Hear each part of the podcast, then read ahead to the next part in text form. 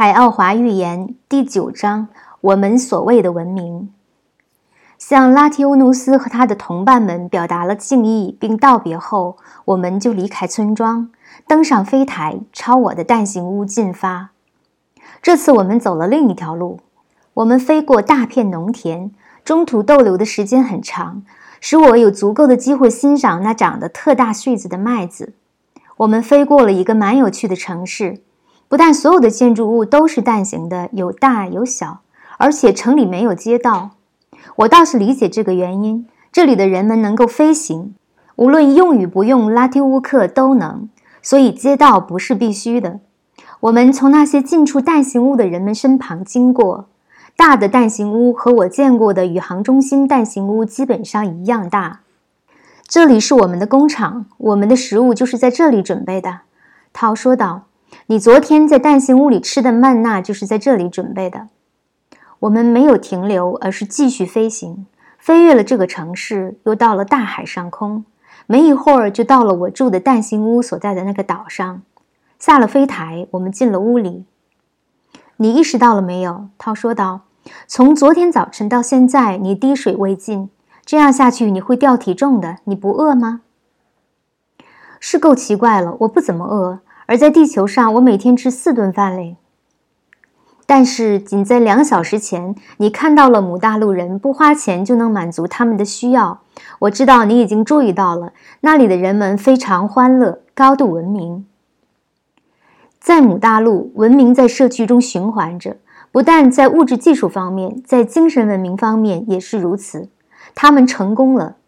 当然，你可不能将社区和存在于地球上的某些国家的共产主义混为一谈。共产主义就目前在地球上的实践来看，就是专权统治的一部分，而不是民主。因此，就目前情况下，是人类的倒退。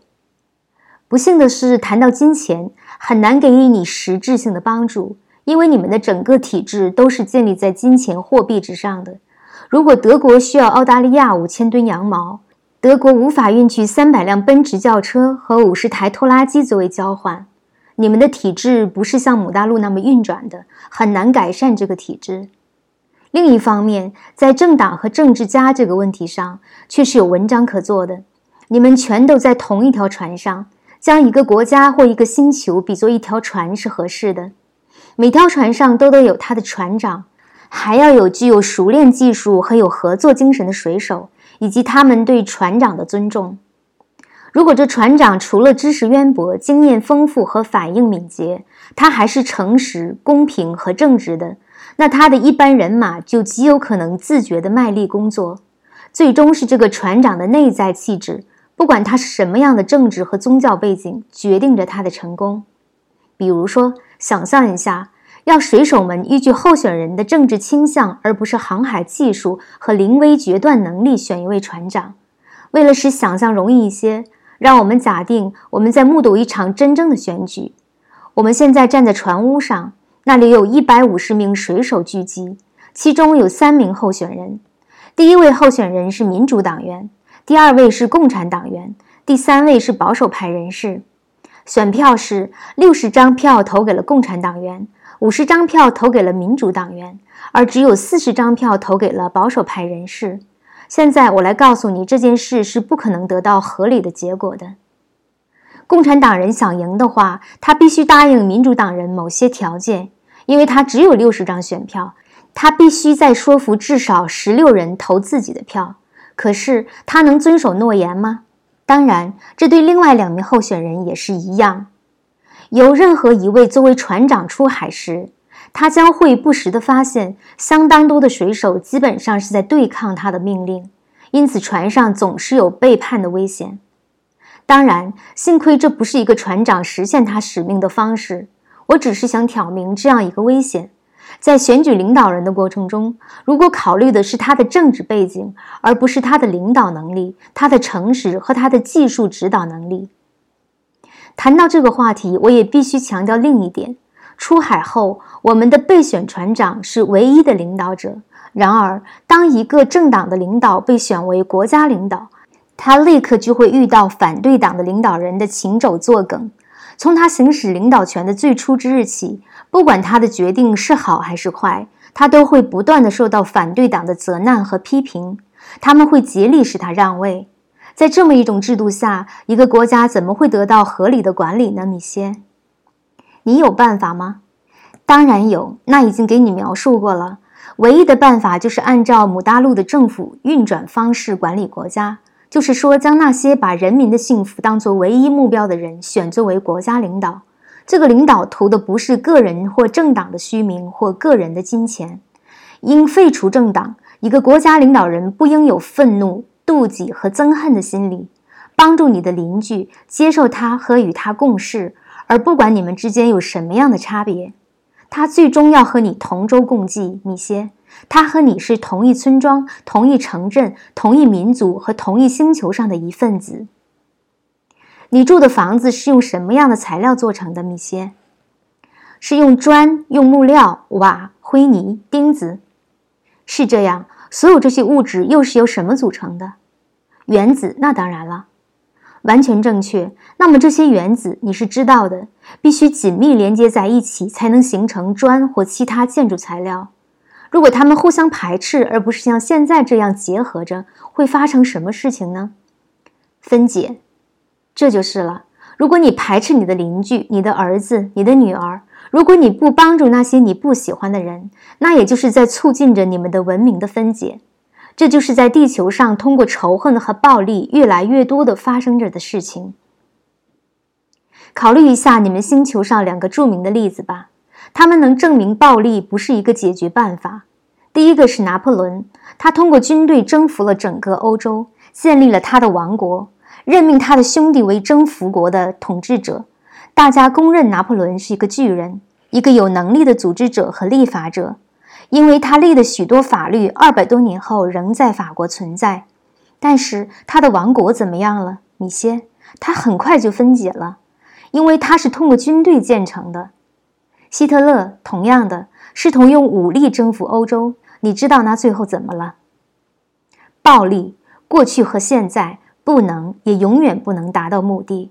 解决问题的办法只能是爱和精神修养。你注意到过没有？整个世界，特别是在欧洲，你们有许多伟大的作家、音乐家和哲学家出现在十九世纪和二十世纪初。是啊，我相信那是。你知道是为什么吗？不知道。因为随着电、内燃机、汽车、飞机等诸如此类东西的到来，地球人忽视了他们精神上的修养，迷恋在了物质世界里。现在，就像伟大的涛拉解释的。拜物主义成了危害你们目前和未来生活的众多因素之一了。在政治家之后是你们的记者和通讯员，他们中有些人虽然人数不幸很少，是在诚实客观地传播新闻，仔细地核实消息来源的。但是我们明明白白的知道，他们中的大多数人追求的是头和十号。你们的电视也是这样，屏幕上的暴力镜头越来越多。如果有关人员在承担如此重大的责任之前曾学习过精神心理学，电视报道就不会是现在这样了。你们的记者似乎是在追求，甚至是在渴求暴力、谋杀、悲剧及灾难的镜头。我们都被他们搞得成了病态了。国家领导人和记者。事实上，所有那些由于他们的社会地位而能够对人们施加影响的人，都对成百万受他们影响的人们负有极大的责任。时常是，即使是那些经选举产生的领导者，也忘记了他们在这一方面的责任，直到新的一轮选举将要开始前数月，在他们认识到人民不满意，有可能不再选他们的时候，才记起来。这情形倒是对不上记者。虽然他们用不着为了保住饭碗而去激发人民对他们的信任，但他们有相似的能力，用好的或不好的方式去影响人民。当他们警示公众遇到的危险和不公正时，他们的确有能力做很好的事情，这应当是他们的主要责任。说到这些高层人士们，有必要理解和应用心理学。我在这里给你举个恰当的例子来解释我的意思。在电视上，我们看到以下报道：一个年轻人拿起一把来福枪，射死了七个人。包括两名妇女和两名儿童。电视台播出了现场血迹和尸体。他们解说道，该凶犯模仿了一个著名电影明星的方式，而这个明星大家都知道，在电影里演的是暴力角色。结果是什么呢？结果是凶犯会感到光荣，他不但成了国家级名人，而且他能够和一位现代暴力电影中最著名的英雄相媲美了。但是事情还没有完，另一个类似的疯子看到新闻。听到信口开河的记者们的评语，也被激发起去寻找自己成为国家级荣誉的时刻。这种人往往是失败者，是一些有压抑感、挫折感、被禁止感和被遗忘感的人，是一些渴望理解和被承认的人。他刚看了新闻，知道所有暴力都会被报道，有时还会被电视采访者和记者们夸大。他的头像说不定会出现在所有报纸的头版。怎么不会呢？之后他会站在法庭上，或许被称为 Jacket Ripper，或者是 The Stranger with Velvet Glove。他再也不会被列入普通人的行列了。这种不负责任的新闻报道所带来的危害是难以想象的。轻率和不负责任不是文明社会的特征。这就是为什么我说，在地球上，你们还没有达到“文明”一词的第一个字母。那该怎么办呢？你为什么要问这个问题，米歇？选择了你，就是因为我们知道你是怎么想问题的。我也明白你自己知道这个问题的答案。如果你仍然坚持，我可以告诉你，记者和其他任何从事这类传播新闻的人们，应该对这种凶杀案件少报道一些，两到三行即可。他们可以简单的说：“我们刚听到一桩凶杀案件，有七个人被一个失去人性的狂人杀害。”这桩案件发生在某某处，这是一件发生在自称为先进文明国度的一件不幸事件。句号。那些寻找一天或数周荣誉的人，就不再会把凶杀当作达到目的的途径了，因为他们的努力只能得到公众如此少的注意。你不同意吗？那么他们应该报道些什么？有那么多值得报道的事情，报道那些能改善地球人类精神心理的事件。而不是用错误的信息给人们洗脑，报道冒生命危险抢救落水儿童，报道帮助穷人改善他们的居住环境的事。当然，我完全同意你所说的，但我敢说，报纸的发行靠的是他们得到的耸人听闻的新闻。那我们就来说这个吧。回到较早前提到过的万恶之根——金钱，这是瓦解你们整个文明的根本原因。而且，在这个特定的例子里，这些负有责任的人知道，如果真想改变的话，情景是会反转的。无论在哪一个星球上，对人类最大的危害，最终都将是在精神方面，而不是在物质技术方面。毒品同样影响人们的精神灵魂，它们不但摧毁人的身体，还反转人在宇宙中的进化过程。在引起幻觉和人工天堂的幻象的时候，他们也直接侵犯人的灵体。我将对此做一些解释，因为这一点极其重要。灵体只会被两样东西所损害：毒品和某些噪音引起的震动。先说毒品，必须知道和理解，毒品的作用是完全与自然相违背的。他们将灵体搬运到它不该去的地方——凌空。因为灵体只是寄住在肉体之中，或与它的上级自我 （higher self） 融合在一起。灵体是较高级自我的一部分。吸毒之后，灵体就好像是睡了一样，体验着睡梦中人为的场景情感，而这是完全破坏着他的判断力的。这一点在人经受外科重大手术时也是一样，就像我们对待工具一样。由于使用的方式方法不恰当，或将它用于它不能胜任的场合，而将工具搞弯曲和折断了。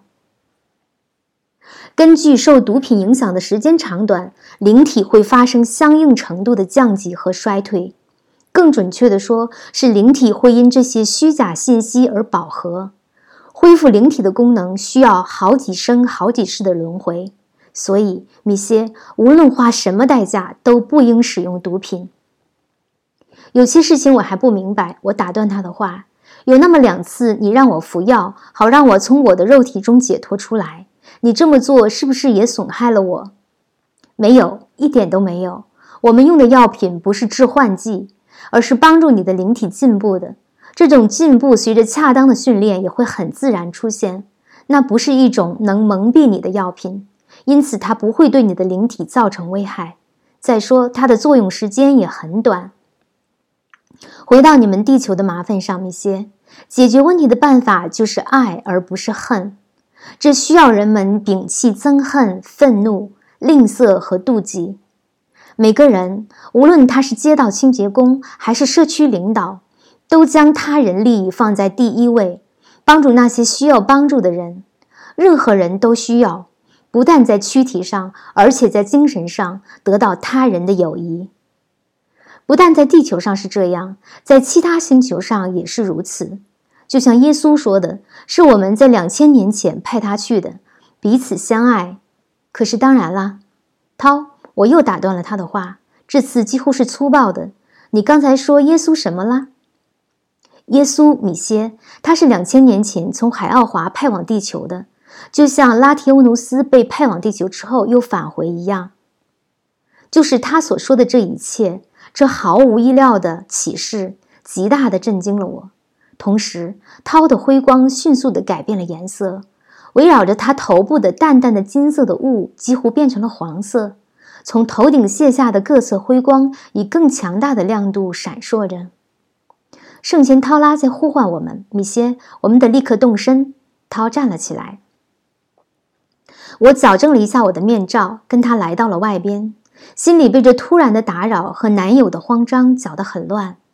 我们登上飞台，垂直升高，到了森林上空。很快，我们就飞越了海滩，然后是大海。我们比以往任何时候都快的速度飞行着。太阳在天空已经很低了。我们在水面上一撩而过。海水是祖母绿色或苍蓝色。如果用地球上的词来描述这些颜色的话。巨大的鸟儿张开翅膀有四米，就从我们前方横飞而过。阳光照耀着它们翅膀上那鲜亮的粉红色的羽毛和尾巴上那明亮的绿色的羽毛。没多久，我们就到了岛上。涛将飞台又停在了公园里，降落的位置好像和以前一模一样，丝毫不差。他示意我跟着他，我们就开步了。他在走，而我在跑。这一次，我们没有去中央蛋形屋，而是走了另一条通向另一个蛋形屋的小道。它和中央蛋形屋一样大。有两个人都比涛高，在入口处的灯下等着我们。涛对他们低声说了些话，然后走近了一点，和他们简单的交谈了一会儿。他们的交谈我没参加，他们都静静地站着，朝我这边投来好奇的一瞅，但没有一丝笑容。我能看到他们的辉光，比涛的辉光亮度小一些，表明他们在精神修养的层次上肯定比涛低。过了好一会儿，我们都等着，一动没动。公园里的鸟儿飞近瞅着我们，但除了我以外，没人注意它们。它们显然是正在想着什么。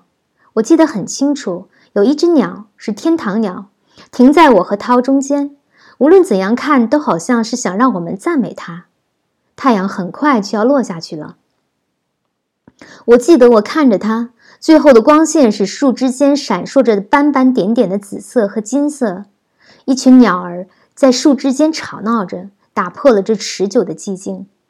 这好像是个信号。涛叫我取下面罩，闭上眼睛，拉着他的手，好像他要领我走路。我好生奇怪，但还是这么做了。朝前走着。我感到一股现在熟悉了的轻轻的阻力。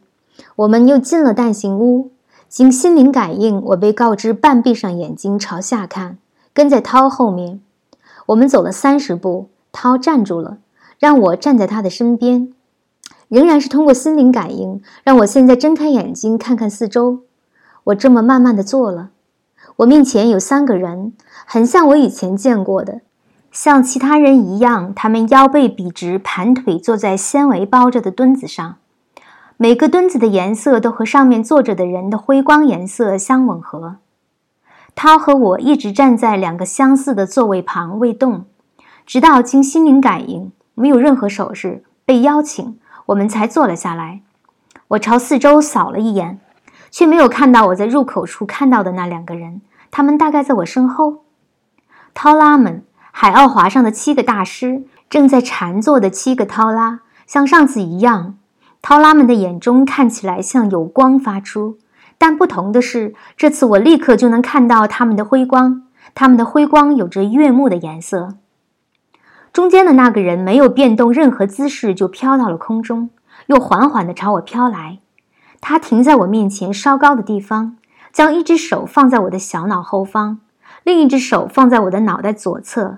我又一次感到全身都流遍了幸福的暖流，但这一次我的感受强到使我几乎要昏过去了。移开他的手后，他又飘回了他的座位。也许我应当解释一下，他的手在我头上的位置是后来涛告诉我的。同样，在当时的场合，我不可能记得这些细节，但我却记得当时在他回到座位上后，我脑中的一个念头，一个在当时压根不相干的念头。我可能永远看不到这些人使用双腿的时候。